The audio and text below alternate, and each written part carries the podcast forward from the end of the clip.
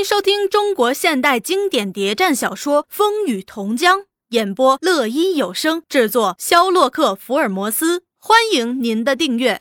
第八十九集，为了处决这次十一名所谓共犯，朱大同是很费一番心思的。正如大林分析的一样，这次他挑了这个时机来杀人，主要是在于安定人心，说明自己还有力量，要特别铺张一下。当日，犯人被取出战笼，拨上斩条，执行队浩浩荡荡从保安司令部开出。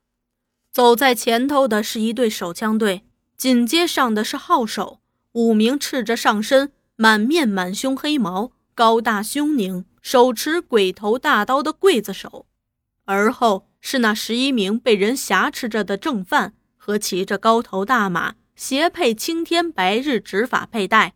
满面杀气的监斩官朱大同，两旁又都有卫士护卫，他们故意要来个示威，因此队伍都是缓步而行。走过衙门口，到了十字大街，转中山大街，一见这杀人队，群众就惊慌奔走，也有怀着好奇心伫立观望的。尽管那朱大同在耍威风，做出叫人惊心动魄的样子。而那即将受处决的人却没一个表示屈辱畏怯的。被压在最前头的是宋日升，他须发蓬松，跛着一条腿，一年多来的折磨已使他面目全非，骨瘦如柴。但他这时还面不改容，目光闪闪，昂头向前，表示出一个威武不能屈的共产党员崇高的气节。他目光四射，如两把尖刀，望着哪儿，哪儿就出现了一片赞叹声。共产党真行，不怕死啊！在他之后是陈天宝，那年轻的司机一上街就大声的喊叫：“老乡们，再见了！我们和你们一样是善良的百姓，只因不堪国民党反动派的压迫，不愿过奴隶生活，才起来革命的。”他们能杀我们这十一个手无寸铁的，却杀不了千千万万被压迫的中国劳苦大众，杀不完千千万万中国共产党人。陈山也对着那些刽子手、杀人犯破口大骂：“反动派，你们的日子也不多了。红军已打到张县，很快就来和你们算账了，讨回这笔血债。”而后有人在喊口号。打倒国民党反动派！中国共产党万岁！中华苏维埃万岁！也有人在唱国际歌的。起来，饥寒交迫的奴隶！群众时而以惊骇的目光注视他们，继之以同情和赞叹。共产党是好汉，有这样不怕死的共产党，还怕蒋介石不倒？老年人却摇头叹气。年轻轻的，就，唉，罪孽，罪孽呀！妇女们掩面痛哭。这群不屈的烈士就这样沿途在出国民党反动派的丑，表示他们对党、对人民、对革命的忠诚，也表示了他们对敌人的痛恨和蔑视。正当这支队伍转进中山大街，那陈天宝宣传了共产党不怕死后。又宣传起反动派出卖祖国的罪行，这蒋介石不放一枪一弹，用双手把东三省奉送给日本帝国主义，又集中了百万大兵来攻打抗日救国的中央苏区和北上抗日的红军。同胞们，现在你们都该明白了，谁才是真正抗日救国，谁是卖国求荣啊！打倒蒋介石卖国贼，打倒祸国害民的国民党反动派，他们就这样走走停停，对群众大声疾呼，使那反动的执行队非常害怕，反复来干涉。陈天宝叫着：“你们害怕真理，我就偏要宣传真理。真理是不会在枪杆下屈服的。”他们叫喊声更大，更理直气壮。弄得那反动派没一点办法，朱大同只好下命令：“清道，把看热闹的人打走。”群众被打得四散奔走，但走不远又都回头跟上。他们不再是来看热闹，而是来对英勇不屈的战士表示崇高敬意。正在这时，从横向突然冲出一支人，是一群披麻戴孝的妇女儿童，由天宝娘带头，又哭又骂的直撞进执行队，拉住那些犯人不放。特别是那些儿童，惨切的嚎叫着。爸爸，你不能死啊！妇女也有跪倒在地上，死拉住自己亲人不放的。你死了，叫我们一家人怎么过活呀？群众一见有陆记的家属来了，也从四面八方围上，人很多，一下子就有上千人。那执行队虽拳打脚踢，怎么样也打不散这些死死纠缠的妇女儿童。和推推拥拥的群众，那家属甚至有直冲猛闯的，扑到朱大同那儿去求情。队伍一时陷入人圈中，秩序因之大乱。正在拉拉扯扯、纠缠不清时，从大街侧旁的三层顶楼又纷纷扬扬地飘下些红红绿绿的传单。朱大同眼快，一见形势有变，有共产党放传单。拔出枪，对着两侧骑楼顶就射击。这一打，坏事儿了。执行队见监斩官开枪，也胡乱开枪，一时枪声仆仆，人如山倒。更有人趁机大叫：“红军来了！共产党进城来了！”混乱的浪潮锐不可挡，四面冲击，店铺关门声、枪声，群众惊慌奔走、呼叫声汇成一片。群众动了。囚犯们也动了。陈天宝首先和执行兵打了起来，他的手被捆绑着，只好用身子去撞击敌人。其他的人也拼命地和他们撞，一时乱成一团。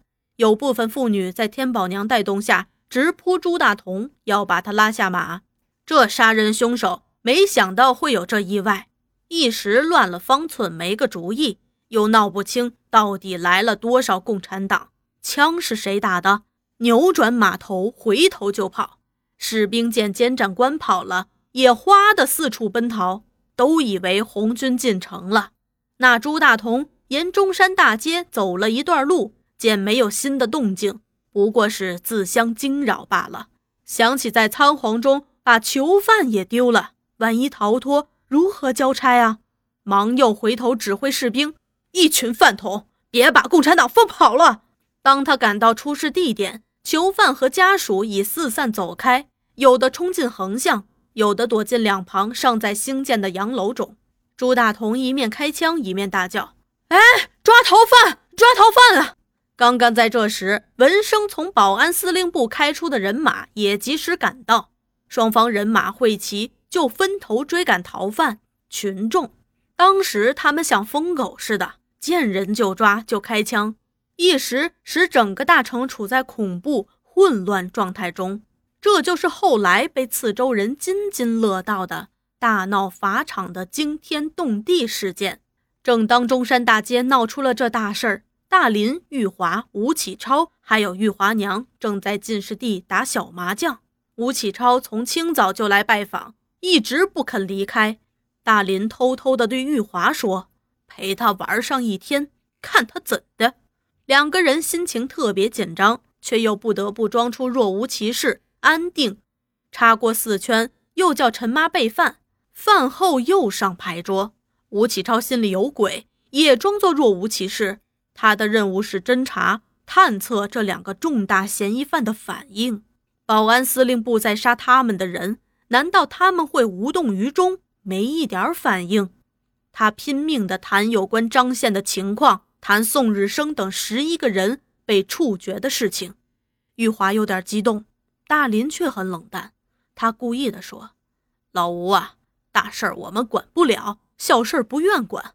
来，还是玩我们的。”当从中山大街方向传来枪声后，三个人都很注意，却又都不愿意提起。大林、玉华在关心这场斗争，吴启超觉得枪声来得不平常。不久。陈妈匆匆赶进来，说：“吴先生，报社有人找。吴启超匆匆出去，回来时拿起外套、文明杖就要走。大林故意问：“报社有事儿啊？”事情闹大了，红军闹法场，报社叫我赶回去。玉华激动极了，大林却说：“我想吴先生还是在我们这儿待待好啊。如果真有事儿，路上一定戒严了，走不了。不，我还是得回去。”原来出事的地点就在他不公开的家门口，有部分传单甚至从他家三楼上散下。保安队在追捕捣乱分子时，把附近几层楼都封锁了，挨家挨户的抓人，无意中把那小东西也带走了。吴启超走后，玉华悄悄地问大林：“我出去找一下老魏，那家伙虽然走了，就不会留下人在外面监视你呀。”还是老老实实的待在家里吧。玉华却焦急非常，就不知道事情怎样发展的。他们会不会感情冲动，出了问题呀？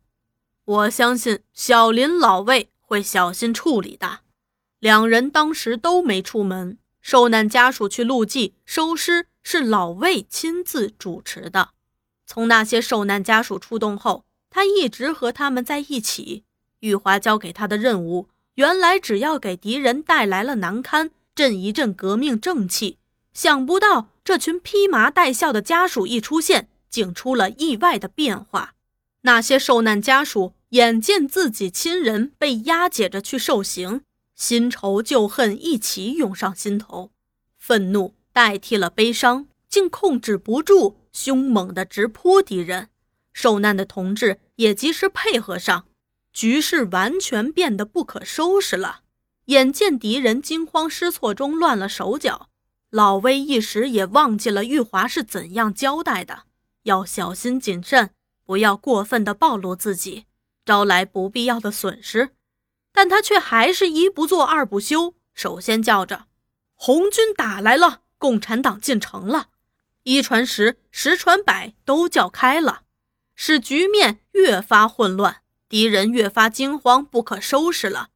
那小林临离家时，想到家里还剩下一些传单，当时灵机一动，何不带走了？于是就揣在身上，来到大街上，只见满街都乱哄哄的。他在混乱中混入了大街旁刚修起、还没人住的洋楼，登上了三楼。他站定了，往下一看，就把传单散下去了。立时。人丛中传单纷飞，朱大同见此情景，当时惊慌失措。小林却早已下楼，混在闹成一团的人群中了。那小东西原在二楼看杀人，眼见那杀人队伍浩浩荡荡的开过来，朱大同耀武扬威的骑在马上，受难家属携老托幼，披麻戴孝的在蓝图哀嚎。他感到难过，想起自己父兄。也是这样，在反动派刀下牺牲的，忍不住热泪纵流。当他看见有人在发传单、高呼口号，妇女们、囚犯们都动起来了。朱大同那样威风扫地、惊慌失措、狼狈奔逃，又忍不住拍手华笑，笑得多舒畅。一直等到保安队来搜捕共产党，踢开他的门，他还兀自在那儿笑呢。他们问他。共产党呢？他说：“我们这儿有个吴中校，没有共产党。”你笑什么？我笑你们狼狈的像。说罢又大笑，一直到他和一群被搜捕的嫌疑犯被押解上保安司令部去，一路还在笑。他觉得从来没有这样痛快过。